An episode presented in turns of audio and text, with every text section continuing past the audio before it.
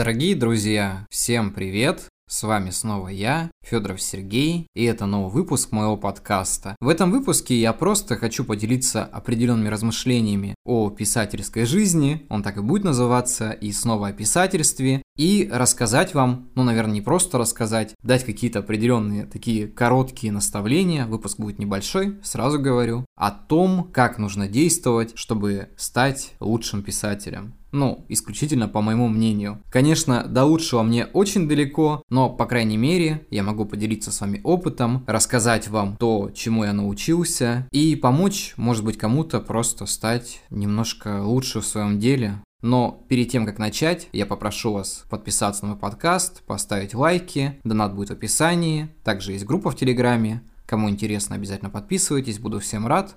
И давайте не будем тянуть и, пожалуй, начнем. Первое, что я хотел сказать, это то, что нужно писать о том, что вас действительно вдохновляет. Какая вам тема интересна, о том и пишите. Неважно, будет ли это фэнтези, драма, детектив. Главное, чтобы это вас трогало, главное, чтобы эта тема вам действительно нравилась и вам хотелось продолжать об этом говорить. Мне кажется, что когда ты пишешь о том, что тебе интересно, именно интересно, то текст получается прекрасным, он получается живым. Я об этом говорил уже, по-моему, выпуск назад или два выпуска назад. Поэтому пишите о том, что вас трогает и вдохновляет. И тогда у вас обязательно все получится. Второй момент – это график вашего писательства. Он должен составлять хотя бы 15-20 минут в день. Я думаю, что с этого и нужно начинать. Потом потихоньку увеличивать это время, чтобы у вас получалось хотя бы написать пару строчек, а может быть и страницу или две. Это делается для того, чтобы ваше творчество быстрее складывалось в определенное произведение или рассказ, чтобы не было такого, что вы что-то начали, забыли об этом и через месяц пришли, и вот уже мысль была одна, стала другая, все друг на друга накладывается, и время затягивается, а развитие никуда не идет. То есть нет контента, соответственно, нет читателей. Ну, естественно, не делайте ради того, чтобы делать просто контент бесконечный. Делайте что-то качественное, но при этом, чтобы двигаться и сохранять навык, старайтесь писать каждый день. Хотя бы какие-то наработки, хотя бы то, что действительно хочется писать. Если вы не можете заниматься одним и тем же произведением, оно вам надоело, то отложите его в сторону и займитесь чем-то новым. Также любому писателю нужно читать. Обязательно нужно читать. Во-первых, восполняется словарный запас,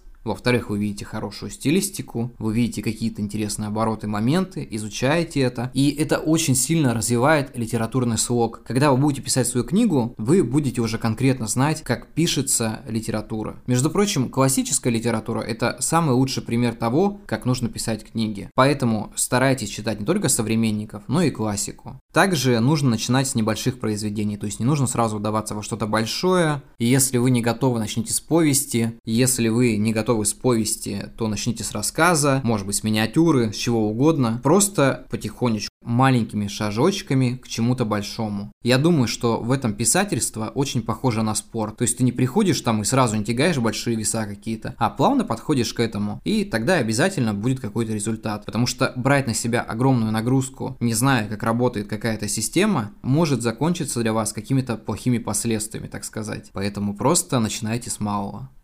Также не забывайте смотреть на себя как на писателя. Считайте себя писателем, живите как писатель. Делайте как писатель, думайте, смотрите на мир, размышляйте. Потому что, вживаясь в эту роль, со временем вы действительно обретете этот навык. Визуализация – это наше все.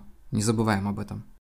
Редактируйте свои произведения, прежде чем отдать редактору. Если у вас нет редактора, редактируйте сами. Занимайтесь изучением вашего текста. Ищите в нем какие-то слабые стороны, сильные. Просто занимайтесь вашим текстом как каким-то проектом, который вы хотите довести до самого конца. Написать текст это одно, но закончить его это совершенно другое. Я думаю, что многие понимают, о чем я говорю, потому что когда ты написал текст, он еще сырой, над ним еще работать и работать. И в дальнейшем, когда вы вникнете в эту систему, для вас все станет намного проще. И помните о том, что отсутствие идей не существует. Они всегда есть. Их просто нужно искать в разговорах, в окружающем мире, в себе в первую очередь. У вас всегда огромное количество идей. Они всегда присутствуют внутри вас. Нужно просто покопаться. Мне хочется закончить этот подкаст словами ремарка. Я бы хотел, чтобы я раньше понял, что как бы ни была прекрасная публикация – это не главное в процессе написания книги. Это просто остановка на долгом пути. Само писательство – это больше о путешествии, чем о месте назначения. Так что не позволяйте вашему статусу неопубликованного писателя вас расстраивать. Просто наслаждайтесь тем, где вы сейчас есть.